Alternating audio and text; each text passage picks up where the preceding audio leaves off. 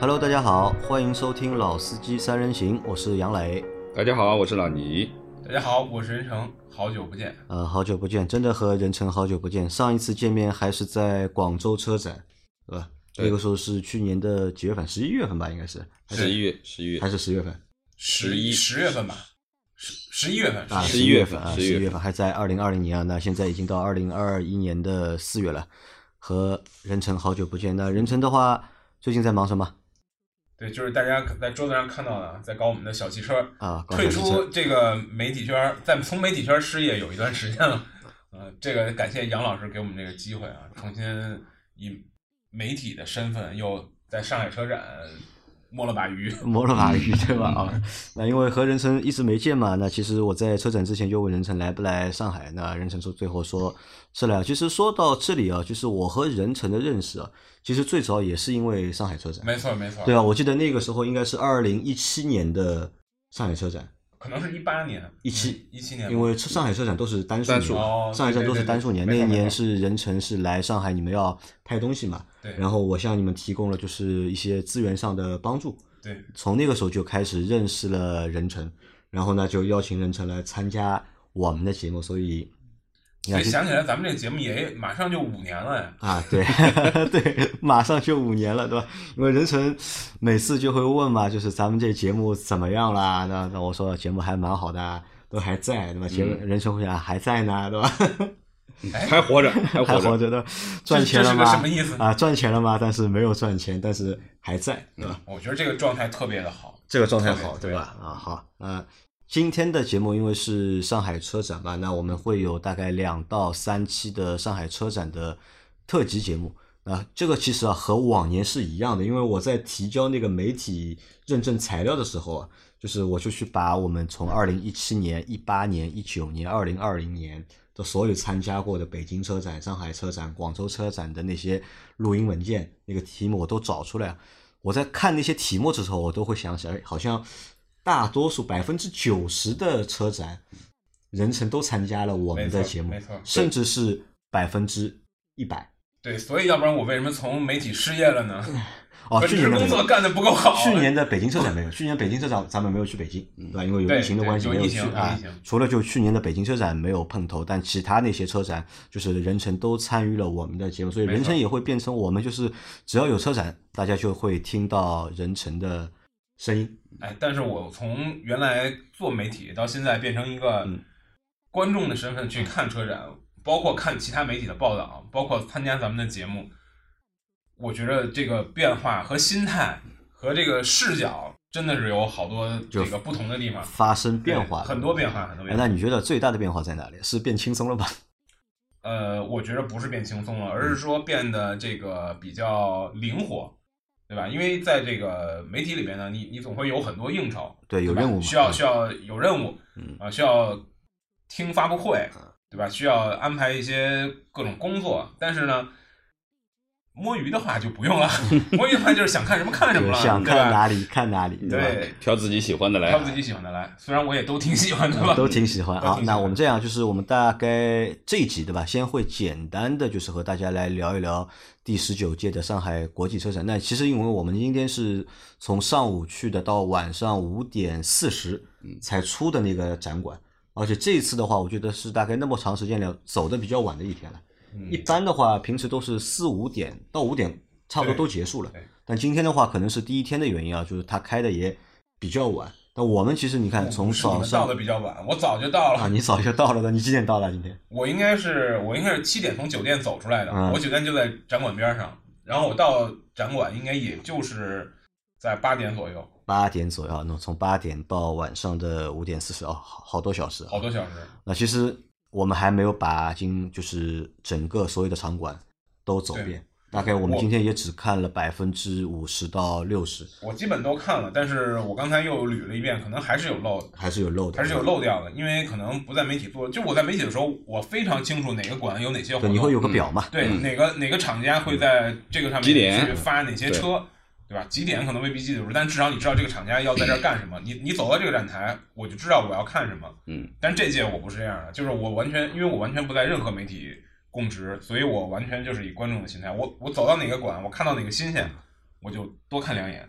那这样，但是因为今年展台大家都都搭的很有气派，嗯，对吧？但可能那个我看展的时候啊，我就有一个什么想法，就每年以往我看完车展，我都是觉得，哎，今年这个，你知道媒体的心态就是，我靠，活儿好多呀，哪个哪个车都得搞，就是哪个车都是新车，嗯，对吧？哪个车都是，不然就是年度改款也是新车，换动力系统也是新车，嗯，啊，发布新的这个 facelift 也是新车，我就每年都感觉，哎呀，车好多，车好多。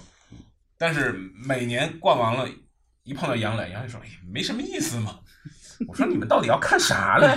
”那今天觉得怎么样？今天我我今天看的时候，我还在想，我说杨磊要今天再说，没意思车展没意思，那我就觉得他根本就不喜欢车。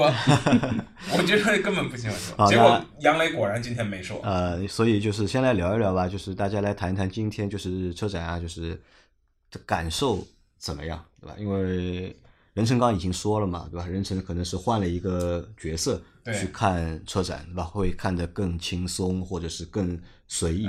因为任成本身就是一个非常喜欢车的人，没错没错。但对我来说呢，我可能不是一个像任成那么热爱车的人，但是呢，我也会蛮关注一些就是新的车型啊，或者是新的一些就是内容。那其实我觉得今天的也不知道这一届的车展比较大的一个特点是什么，就是。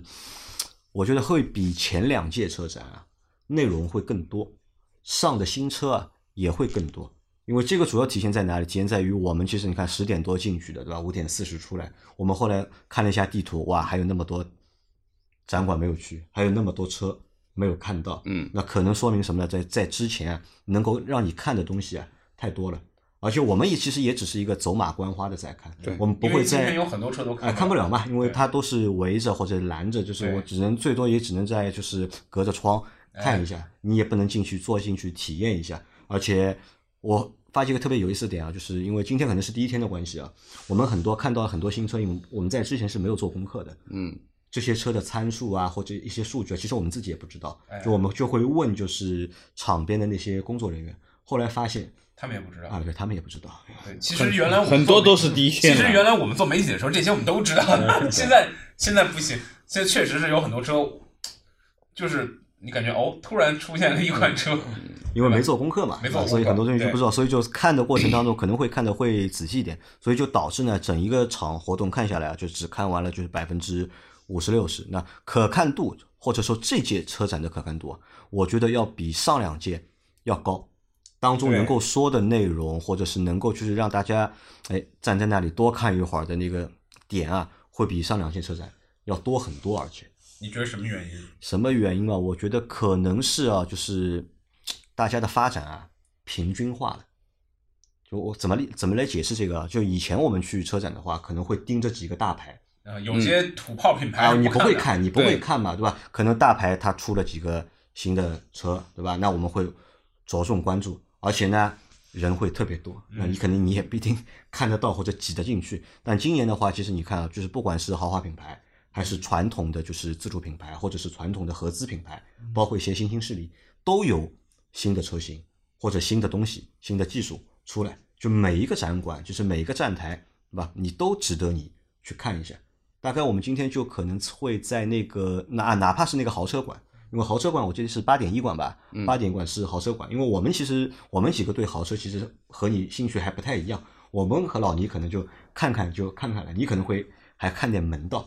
但今年的豪车馆虽然说来的品牌不多，但是多了什么呢？多了三个就是摩托车品牌，哦，然后他们的展车也非常多，非常多，对吧？今年有那个本田。然后杜卡迪还有那个哈雷，哈雷对吧？然后都展出了很多的摩托车，包括我们因为今天带了那个我们带了那个我们的阿 Q 嘛，因为阿 Q 是一个摩托车的爱好者，那他会在里面和我们一台一台介绍啊，那这个车怎么样，那个车怎么样？那可能啊，你看平时豪车馆不会多看的，但今天在豪车馆，因为看摩托车也看了很长的时间，包括我们去了那个好几个自主品牌的展台，也花了很长的时间在看。那我就觉得就很平均，就不管是自主品牌，还是豪华品牌，还是传统的合资品牌，包括新兴势力，都有车或者都有新的东西可以让大家看，所以这个点我觉得还是非常不错的。老倪觉得呢？呃，我觉得就是说，这次的这个展展会啊，就是说，因为它的主题叫拥抱变化嘛，嗯，就是说和以往的车展相比而言，就是说，呃，之前我们记得我们在聊很多之前的这个车展的时候，就是电动化是一波，传统车企是一波，分得很很清楚。那么现在呢，其实很多的传统车企，特别是这一届里面，其实有很多大牌的。啊，奔驰也好啊，宝马也好啊，都有它的纯电在推，对吧？奥迪那都有它的纯电在推。那么也就是说，其实是有一些细微的变化，大家能感觉得到的。就要对于每一台车而言，其实我们今天走的几个馆，比如说这个七点一、八点一、八呃，这个这个六点一呃六点一、五点一，嗯呃，还有那个七六点二，嗯，用前面几个都没走到啊。就是说，应该这么说，就是说，呃，每一个地方都可以值得。停下来看一眼，就有些我们其实前几，包括我们说去去去广州也好吧，就基本上就不会停留的，就直接就过了。但是呢，你今天就会觉得好像，哎，好像这个是有一个什么事儿，或者说，哎，这个里面可能是有一个新车，或者说这里面有一个新的什么东西，可能会让你驻足一下，对吧？那么，呃，但是遗憾的是，因为今天其实有很多都围起来了，就是很有。就是说，很多的车其实你只能远观，对啊，你只能远观。然后呢，很多细节的东西没有发布，你也不知道很多的这个信息。除了之前就是说，呃，在车展之前，其实啊，不要福特也好啊，奔驰也好啊，奥迪也好啊，其实都有大直播在做，就是哪些新车啊，都其实提前都都告知了，对吧？其实都有的，对吧？这些告知的东西，只能说就是说，我们到现场去看，其实现在很多还没有。完全打开给你去去去看，还不如看直播。对，还不如看直播。说实话，我跟你讲，就是没有原来我们那个车尾搞的会有一个大列表，嗯，有一个特别清楚的表。那时候我们每年都会搞，就是文章会会垒得很长，嗯，但是会非常高效的能够完全看完这整个车展的新车，嗯，能让你快速知道这个车它到底是个什么定位，啊，什么价格，有什么特别的技术的亮点。其实我感觉真的就是这个，我只要从我阅读的需求来讲，有一个是没有观展的一个索引，对吧？对对，而且能找到重点。还还有一个点是什么？你看今天我看了一下，就是今天一号馆、二号馆其实都没有开，对对吧？其实面积好像没有去年大，因为因为我记得往年车展是四个院都有的，一二三四五六七八，不在楼上的一点二、一点三、一啊不二点一啊二点二对吧？都有，其实应该。一共有十六个馆，基本上是开满的，甚至还会在就是室外还会有一些就是展台啊，或者是有一些摊位。对，因为你记得往年我我感觉好像媒体的那个区都是在室外的，对对对对，是吧？好像是我印象。今年是单独有一个馆是媒体区。对对，你看今年的话，馆没有用满，一馆和二馆其实是没有开。其实你看是参展的展商啊，其实是变少，变少了。展场展商有很多没有来啊，但是你看在展商变少的一个情况下呢，反而我们的这个观展的这个时间啊。反而是变长的，那说明啊，就是这一届的车展，它的质量或者是它的一个含金量，其实是提升的。是，对，我觉得这两个原因吧，我我刚才在想，一个原因是什么呢？就是确实在这个展之前的相当长一段时间里，这个因为疫情的影响，很多东西是停滞的，或者说是，尤其是你记得去年广州车展，确实感觉没得看，没东西，就大家都在。大家都在就是这个一台 ID.4 搂着劲儿，你知道吗？就是这种 感觉，大家都在都在这个很克制，都在攒劲儿。可能我估计啊，我估计是不是欧洲的一些最新的这种这个展商啊，来不了嘛？哎，最新的产品啊，它整个什么通关报关这些手续，包括这些欧洲车企的大佬，他可能确实有很多不确定性，他来不了。那等于这个展就相当于攒了之前很长时间的这个能量，嗯，在这一个上海展上去爆发出来。我觉得这是一个原因。另一个原因是什么呢？我觉得另一个原因是，可能确实在今年，啊，就是传统车企，就咱们所谓的这些奔驰、宝马、奥迪这些十大汽车集团嘛，就是他们的电动化转型，应就是走到了一个特别关键的时候，或者说他们他们的这个电动化的转型到了出产品或者说出重磅产品的这么一个时间节点上，所以我们看到很多车企，宝马的这个 iX。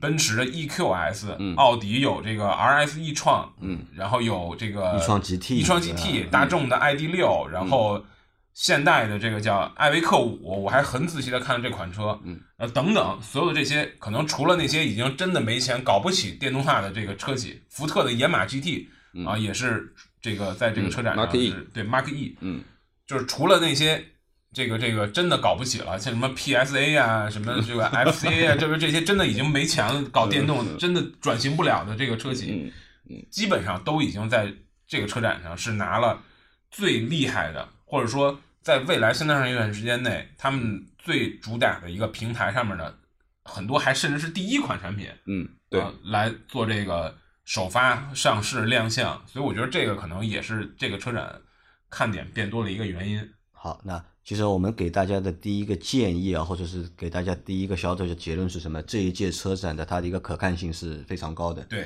其实它的我不知道那个门票多少钱啊，因为从来没有买过这个门票，一百对吧？那我就一百块钱买张这这个门票的话，还是很值的，哎，不亏不亏真的不亏啊不，亏。对吧？所以大家在后面几天如果有东西看有时间的话，最好是要做好这个功课，要不然的话太多看不完。太多看不啊，对可能一天真看不完，对吧？那这个门票或者这次车展的话，如果有机会，我觉得大家应该去参加一下哎，或者去参观一下。这个我觉得算是就是近几年来就是质量最高的一次上海车展。好，那这个是我们这一集的第一个小观点。那第二个呢，是因为在录节目之前嘛，其实我本来想我们做直播的，我们边直播边和大家来录这个节目，但是在账号上面出了点小问题，不能直播，所以我在发那个直播通知的时候，就很多人就问了我们一个问题嘛，就是能不能来聊一聊，对吧？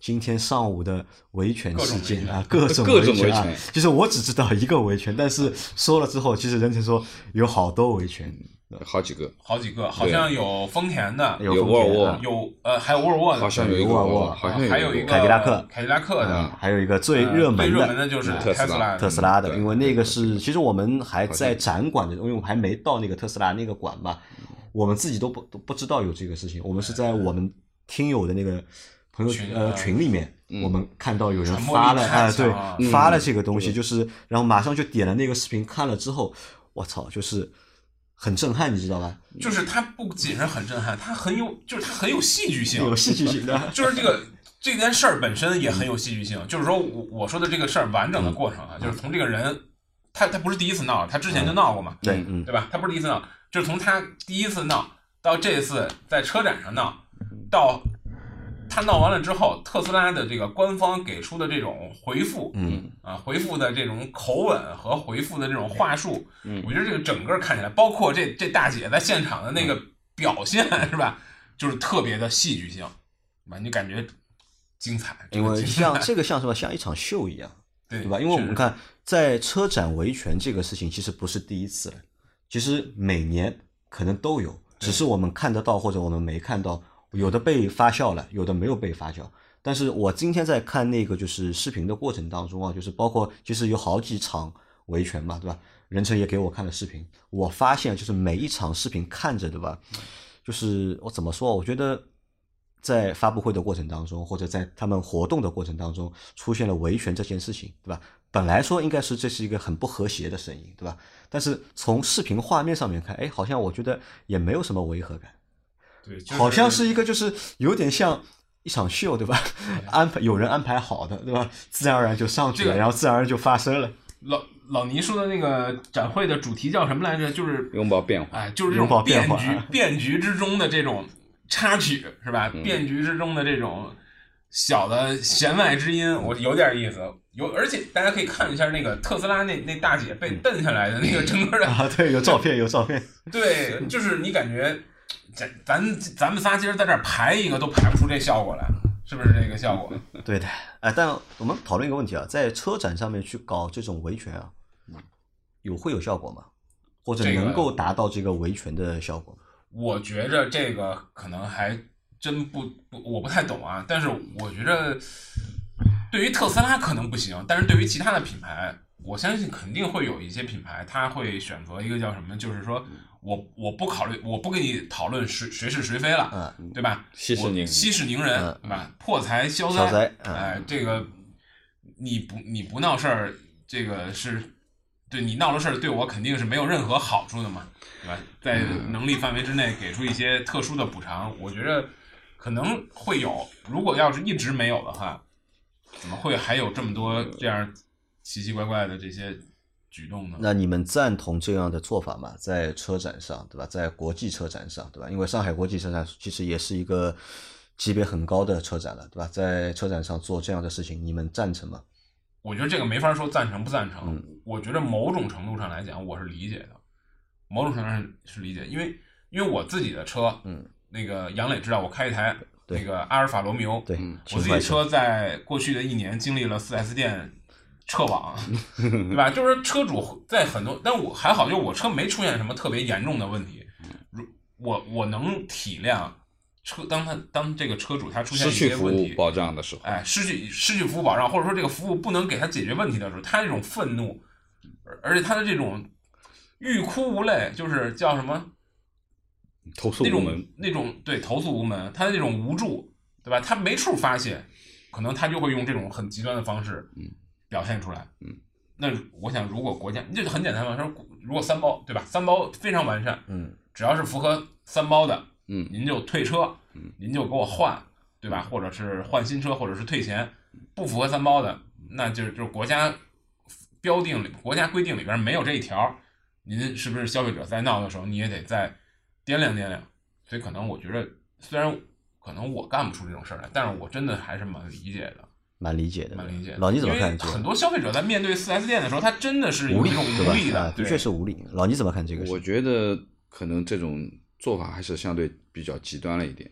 极端了点，非常极端啊。啊，就是说，呃，我觉得有的时候，就是说你选择这样去做，其实是面对的两种绝境，一种是真的可能能摆平这件事情，另外一种是完全就把你没有余地了，没有余地了，脸彻底撕破。对啊，就是说，也就是说呢，其实我觉得像特斯拉这样的，我觉得这个就基本上就啊，对，因为特斯拉基本上就没有什么余地了。特斯拉觉得在下午也给了回应了，对已经非常然后非常明确这个回应是非常的就是强硬的非常强硬非非常常强硬，对吧？很少看到有就是品牌或者有厂商会出那么强硬的对回应，对吧？大多数最多就是不回应，对对吧？但是他直接回应，而且回应的那么强硬，对对，其实我看了他那个回应啊，我觉着呢，呃，我觉得这个事儿也许确实不单纯，因为肯定这些闹事儿的这个消费者对，特斯拉肯定也憋着一一肚子气了，哎，就是我觉得很多这种闹事儿的消费者，也许他确实不单纯，他确实想通过这种，嗯，这个会哭的孩子有奶吃嘛，他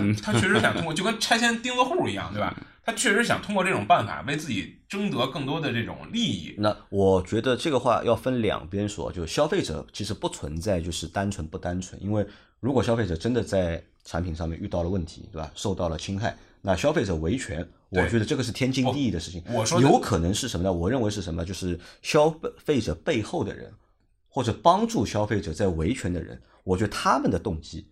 不一定单纯，因为我们想一个最简单的问题啊。首先，你在国际车展上，你作为一个普通消费者，你是怎么站到这个台上去的？对吧？这个作为一个普通消费者，其实蛮难的。如果没有一些人帮助的话，虽然说这张媒体证还其实还是蛮好办的，哎但至少还是你要有人能够帮助你专业媒体对吧？今天办得了这张证你能够进得去对吧？你要知道时间，对吧？你还关键你还要知道时间，知道发布会几点开，对吧？他还就是在发布会的时候，对啊。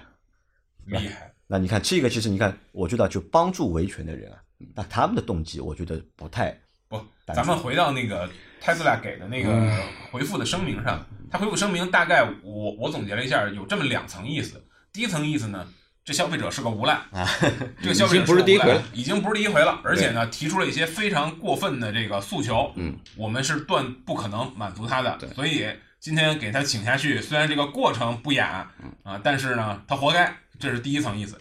第二层意思呢是，虽然我们特斯拉在过去一段时间收到了许多的投诉啊，但是根据我们自己的调查数据，嗯我们的好评率是非常好的，超过百分之九十的人愿意对复购我们的产品我。们的复购率目前看有可能也是很高的。嗯我觉着啊，这个声明第一第一部分我特别赞同，我特别支持。我觉着车企确实不应该给这种就是会哭的孩子嗯多给奶，嗯我觉得这是做的对的，嗯车企应该这么干。但是我觉得特斯拉这个声明的第二部分啊不够高明，嗯对吧？不够高明。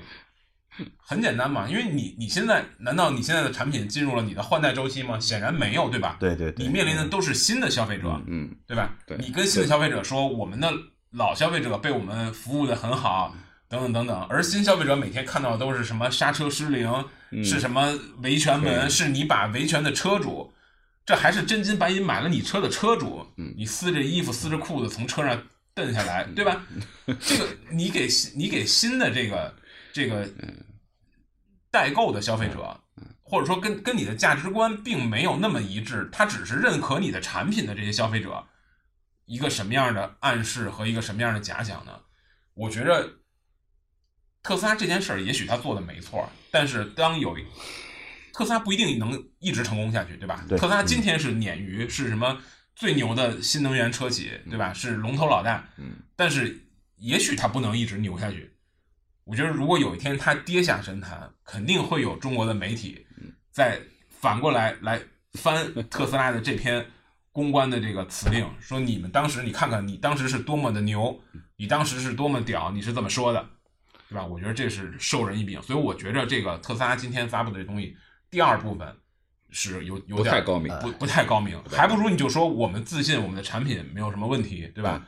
啊，这个消费者是在这儿胡搅蛮缠，他是个无赖，我们的产品没有问题，请大家放心购买，我觉得就完了，你何必说那些？对，自我美化的话呢？那还有一个点啊，就是我们来讨论一下，就是关于一个传播效果。因为今天，因为今天是媒体日第一天嘛，对吧？维权者选择了在今天，对吧？可能是媒体最多的一天，对，在展馆或者在展台。展开维权的工作，而且我觉得那个拍他被蹬下来的那个人，绝对是他安排的，哪儿那么巧就 就拍到这个角度，对吧？对。但是我们我在想一个问题，抓也没这么没这么反应快啊。到底是在媒体日去做维权的工作，传播效果好，还是在观众日在观众日去做这个事情？我觉得这个不是决定性因素，决定性因素是什么呢？是你以什么样的形式，对吧？你以什么样的方式去记录？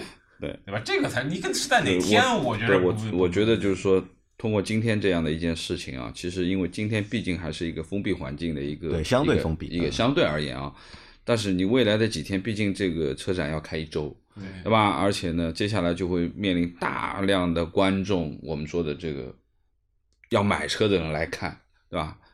还不知道会发生什么，对吧？当然肯定精彩的。当然，肯定就是说，通过这些事情以后，我觉得可能安保层面会有更高的肯定要升级的，肯定要升级。包括很多一些能够带进去大字报的这个这个这个包啊之类的东西，你可能就要检查了，对吧？或怎么样，对吧？你呃，这个肯定还有好几天呢。我觉得我们拭目以待嘛，真的真的拭目以待。我现在我相信不会再发生。怎么有类看热闹不嫌事儿大的这种感觉？我觉得就是说这个头开的不好。啊，对吧？今天这个头开的好，这个头今天一开，你想又不是一一次，对吧？其实是四个品牌都都有。我们知道的是四个，有可能更可能还不止啊，对吧？那么你想，今天是专业观众啊，那你如果真的是到普通观众的这个时候，你还真不知道发生什么，对吧？这个很，这个这个头真的开的不好。但我相信啊，就后面几天的话，就是相对的。安保工作对吧？一定会升级，秩序维持的工作肯定会升级，对吧？哎，所以这件事告诉我们，你自己维权很重要，同时找一个会摄影的人、会维权的人，对，会摄影的人跟拍你，对吧？新闻记者。但我觉得就是说，通过这样的一种方法，我觉得肯定会走法律程序的，就特别像今天这种。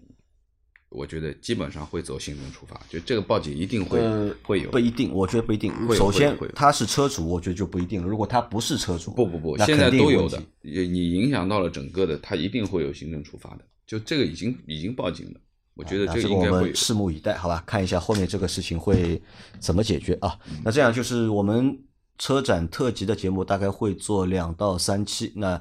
第一季的节目就先到这里，这样就结束了啊，就半个小时嘛，对吧？你不要时间太长啊，不要时间太长，对吧？好像我们还什么都没有聊。来来，导播来把这个镜头切一下，来切给那个最后两分钟，对吧？啊，切给这三台小车，那这三台小车是人成，对吧？最新的作品，对吧？人成要给你简单介绍一下吧。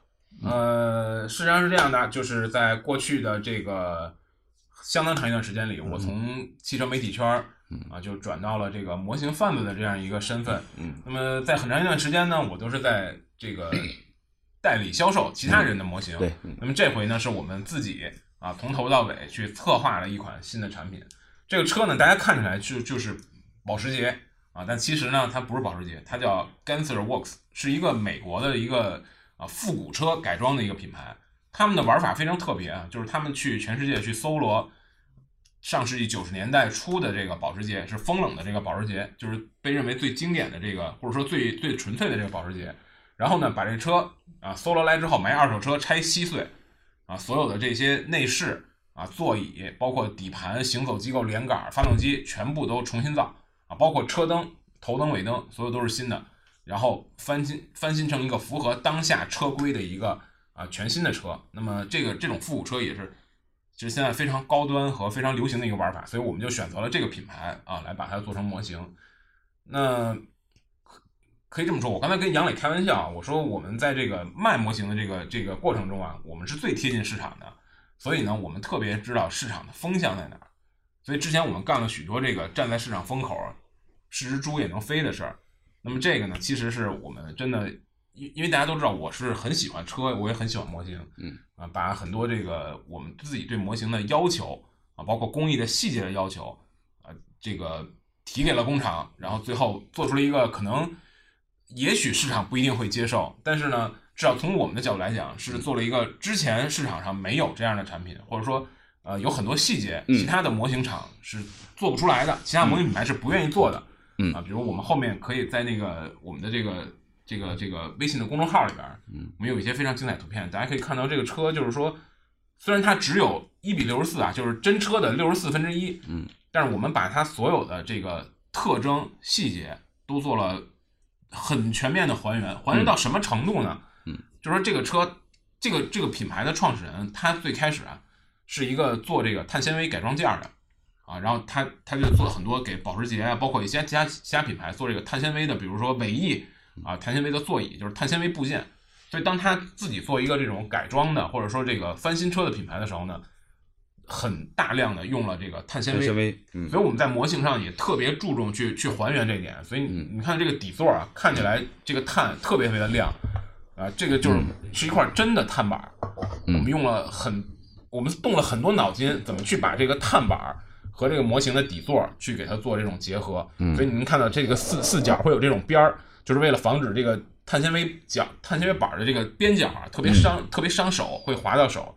我们也把这个车每台的限量号都写在这个边角上。嗯，而且在它的这个像其他的很多品牌啊，它做这个一比六十四的模型的时候，内饰就不做了。嗯就是内饰基本上就是一笔带过，因为因为你很难看到这个车的内饰嘛，它太小了。嗯，但是呢，在我们这台车里边啊，你可以可以可以看到，就是说内饰的所有的这些碳纤维的这个这个纹纹路，对啊，都是做了非常精细的还原的。对，而且它这个碳纤维在模型上是怎么做呢？它是一个水贴纸，就是一个彩膜去贴上去的。它的整个这个内饰，整个的这个角度，这个表面的这种结构是比较复杂的。就是如果它是一个平面，它非常好贴，但是这个内饰你可以看到，它包括座椅后背啊这些位置，其实是造型很复杂的。这个都需要工厂用很很大的耐心、很细致的这种工艺去去制作。呃，我自己最为满意的这个模型有一个我特别喜欢跟别人吹嘘的细节是什么呢？就是视频肯定拍不出来，就是这个其他的一比六十四的模型连内饰都可能很省略，但是我们在这款车上，我们的座椅的就是驾驶员的踏板，嗯啊三三个驾驶员踏板，包括左边的歇脚板。副驾驶脚下的防滑板，我们都用这个金属的零件去做了还原，因为我觉得这个纯粹的保时捷它应该是风冷的，是手动的。那手动的车它一定要有离合器，要有这些踏板的金属的质感。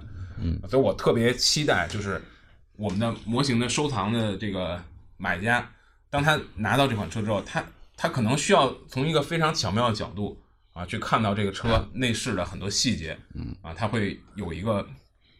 对我们产品的认可，对，嗯、这台车啊，前面任成在跟我介绍的时候，跟我讲了刚才的这些细节，包括座椅上的这个碳纤维的纹路啊其实我等等。们有一些工厂的这种对施工的细节，会确实很震撼。嗯，说实话，我拿到这台车啊，我在看的时候啊，就是说，呃，如果说他不仔细跟我讲，我还真的没有办法仔细去看。包括我在看的时候，他要给我边上给我来一个辅助光，你就能看哎，你就能看得得很清楚它的这个座椅上的纹路啊，包括排挡杆啊，包括它的这个前面说的这个四个零件的那个刹车踏板啊、油门踏板啊，那么这个其实是蛮蛮精细的，蛮精细的，的确啊。好吧，我的模型贩子生涯到此结束，咱们回到好，上海车那。这个就是广告时间过啊。那我们这期节目就先到这里啊，大家关注我们的下一期节目，好吧？到下一期我们再给任晨时间，对吧？人称做三十分钟节目，给他三分钟的就是广告时间，嗯，好吧？那我们下期 再见。好，我们下期再见啊，拜拜。拜拜。